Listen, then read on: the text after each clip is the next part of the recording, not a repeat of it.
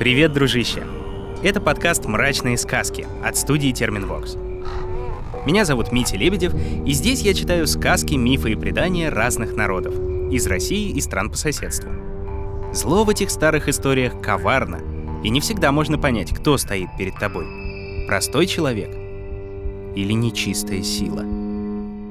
На то они и мрачные сказки.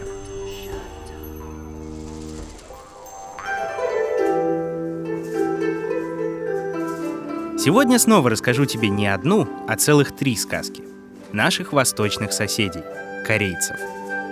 Разумеется, живут они в основном в двух странах — Северной и Южной Корее. Всего их около 83 миллионов, а в России около 170 тысяч. Причем на одной земле мы живем довольно давно, чуть ли не с середины позапрошлого столетия. Корейцы в Российской империи и Советском Союзе, на Дальнем Востоке и на острове Сахалин говорили на собственном диалекте и называли себя Корё-Сарам. Культура Корё-Сарам впитала в себя лучшее от обоих миров. Со своей исторической родины они принесли любовь к порядку и стремление к гармонии, а на новой земле они научились открытости, легкости в общении и отношении к другим как к братьям.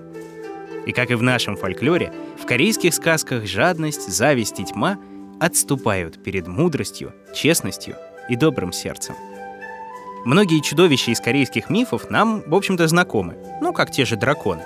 Только похожи они больше не на гигантских ящеров с крыльями, а на змей с длинными усами, которые не летают, а как будто плывут по воздуху. А есть у них и другие создания. Морские и муги, что только мечтают дорасти до драконов, но так и не дорастают. Совершенно непонятные твари пульга-сари с телом медведя, хоботом слона, коровьим хвостом и тигриными лапами. Вон сколько всего понамешано. Или, например, кумиха — злобная женщина-оборотень, что превращается в лису с девятью хвостами, бродит по кладбищам и питается сердцами мертвецов, а иногда и на живых заглядывается.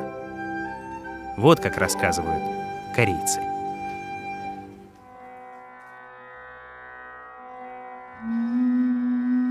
Жил давным-давно один богач. Был у него сын, умный и добрый мальчик. Да вот только очень хотелось тому богачу еще и дочку. Сколько денег извел он на предсказателей судьбы, сколько мудрецам заплатил, сколько храмам пожертвовал, даже и сказать нельзя. Но все же услышало небо его мольбы и послала ему дочь. Уж так пеклись они, отец с матерью, так, будто бы она бесценное сокровище. Росла девочка крепенькой, никогда не болела — вот исполнилось ей пять лет, и тогда на семью свалилось несчастье. Что ни ночь, дохнет корова в стаде.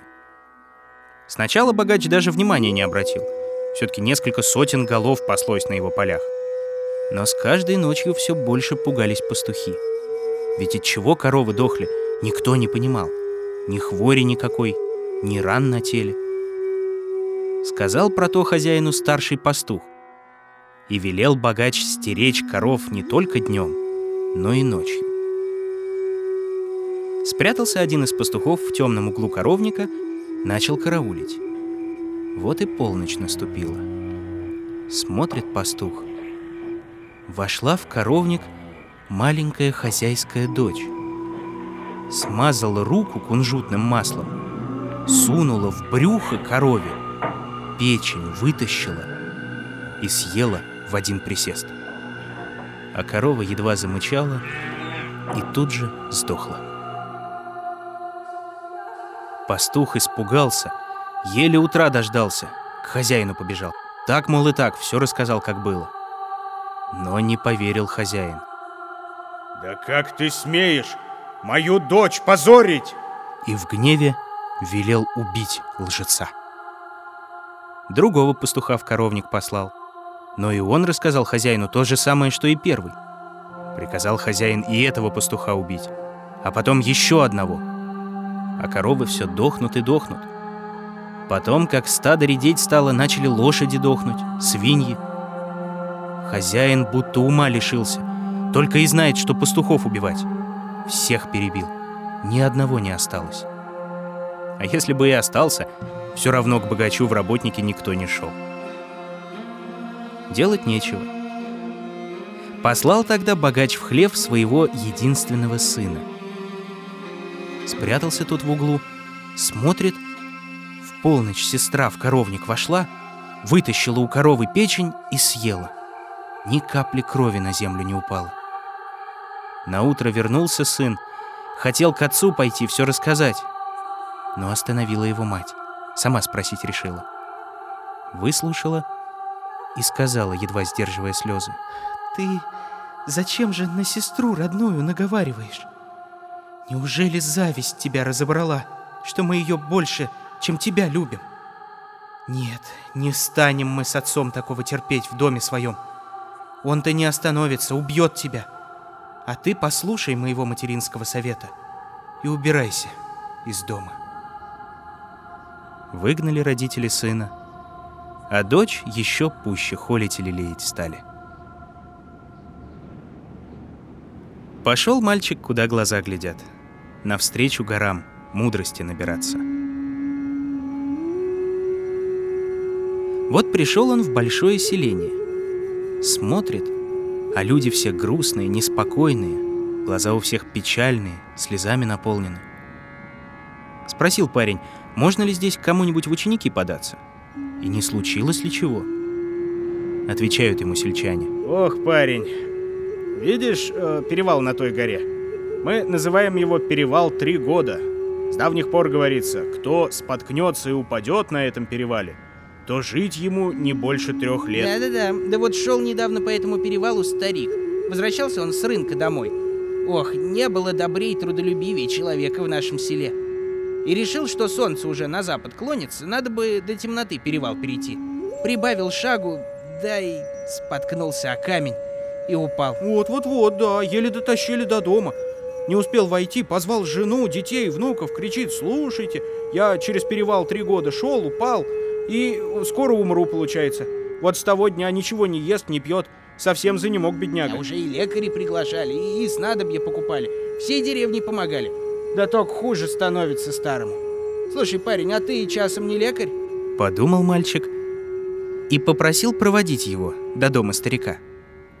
Подошел к больному и говорит. «Дедушка, а вы заболели от того, что споткнулись на перевале?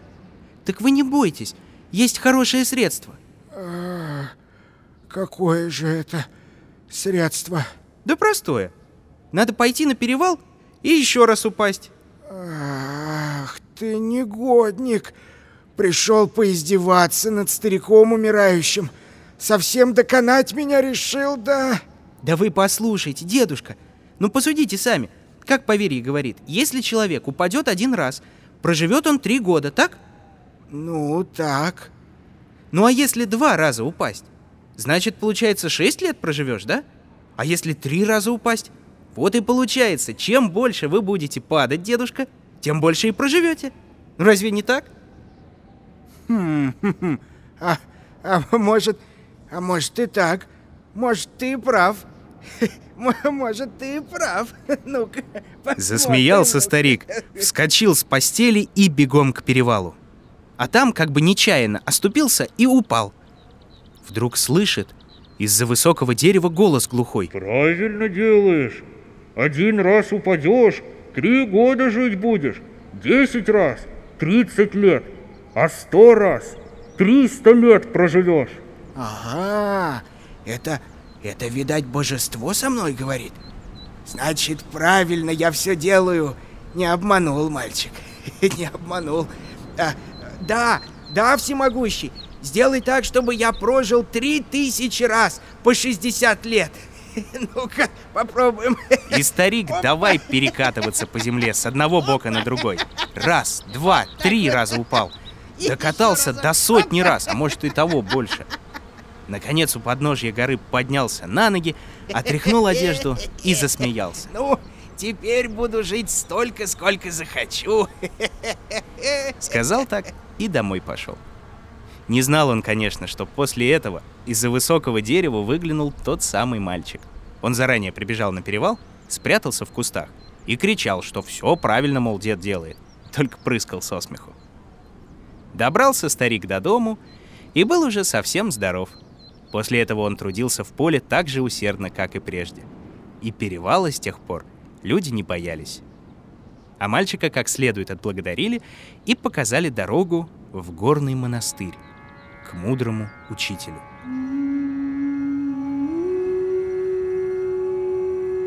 Много ли времени прошло, не знаю. А все же добрался мальчик до монастыря. Узнал он, что вместе с ним пришли многие юноши из знатных и богатых семей, чтобы знаний набраться. Но мудрый учитель объявил, что возьмет себе только одного ученика. Собрались юноши во дворе монастыря, все в богатых платьях, расшитых нарядах, с толстыми щеками да нежными руками — Наш мальчишка рядом с ними казался нищим оборванцем. До того он исхудал и поистрепался в долгой дороге. Вышел к ним учитель и спросил, «Что дороже, золото или дружба?» Сын богача сказал, Главное в жизни это, конечно, богатство. А его только купить на золото можно. А дружба... Дружба недолговечна. Нынче подружились, завтра раздружились, новых друзей нашли. Сын чиновника ответил. Эх, ничто не дороже. Золото и дружба одинаково стоят. Вот у моего отца много друзей, и всем он низко кланяется. А недавно понес он наказание вместо начальника, дал себя высечь. Спина у отца, конечно, долго болела, зато теперь у нас много риса и всяких красивых вещей. Об одном и том же говорили сыновья богатых родителей, которые не знали лишений в своей жизни. Поглядел тогда учитель на мальчика в рваной рубахе, на нашего с тобой, дружище, мальчика, и спросил, «Ну, а ты как думаешь?» «А я... а я знаю одну сказку про золото. Мне ее бабушка рассказывала. Жили два брата, оба бедные-прибедные. Были они очень дружны, и каждый другому всегда помогал. Как-то возвращались они с поля домой — и вдруг видят на берегу два здоровых слитка чистого золота. Подобрали его братья, положили в лодку и поплыли домой. Старший брат на веслах сидит, а младший на корме. И вот думает младший, я-то слабый и хилый, вот хватит меня старший брат веслами по голове, убьет из-за этого проклятого золота. Взял младший брат один слиток и за борт бросил. Старший закричал, что же это ты делаешь? А младший ответил, прости, брат, но мне показалось, что из-за этого золота ты меня убить можешь. Только услышал это старший и, не говоря ни слова, выбросил за борт второй слиток.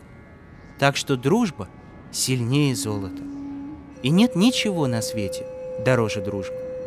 Хотели было засмеяться дети богачей, но увидели улыбку на лице учителя. И все сразу поняли.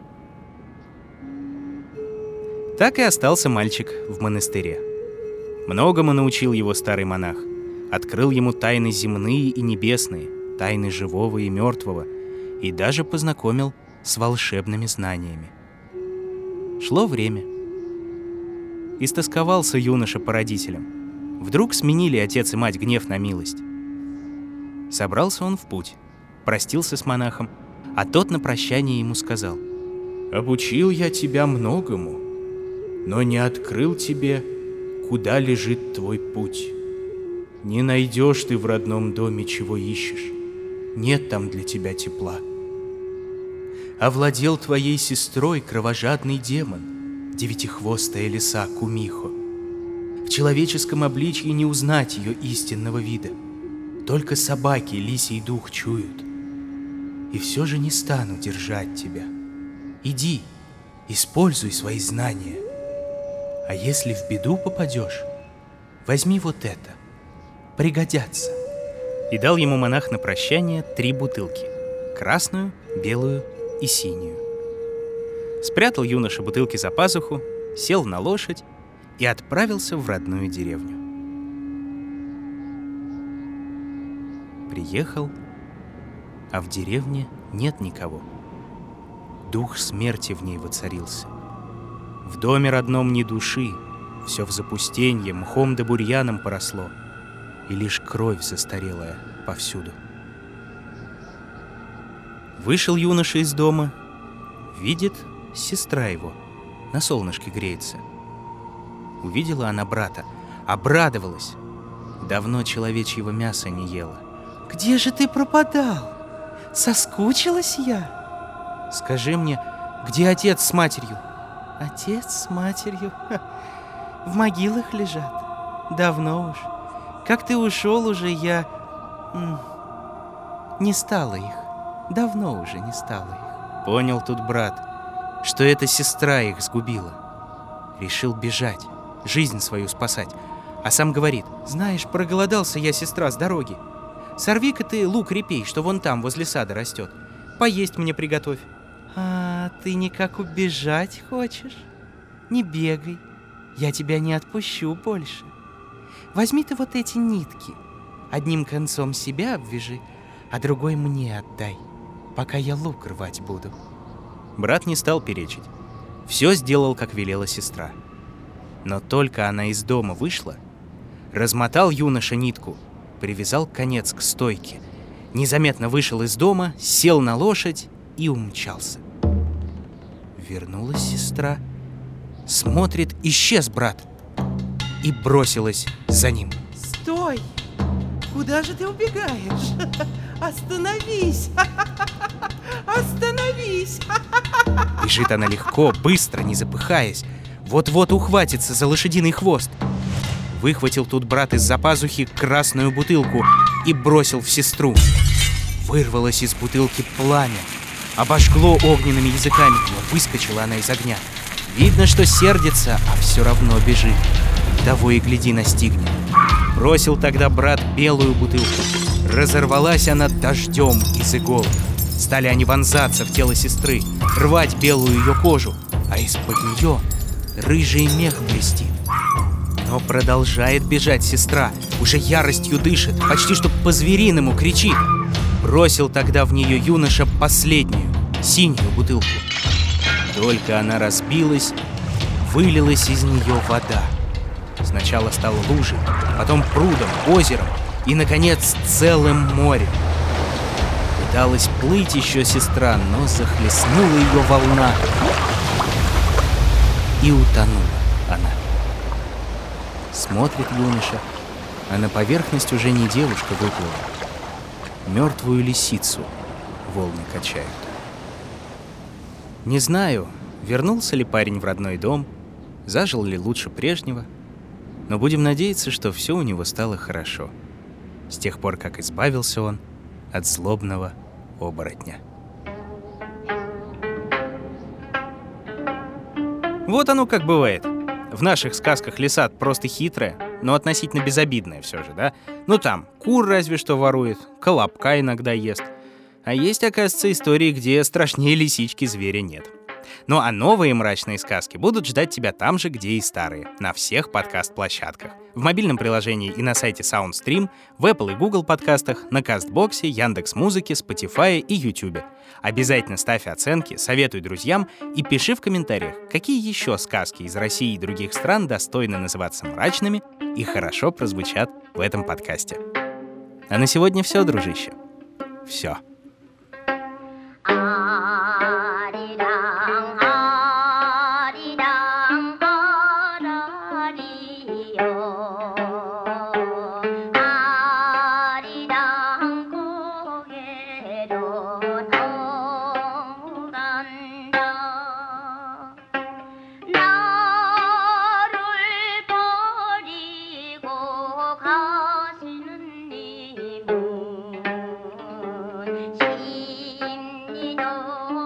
Находил и читал сказки Дмитрий Лебедев. Собирала их в звуки и украшала Ольга Лапина.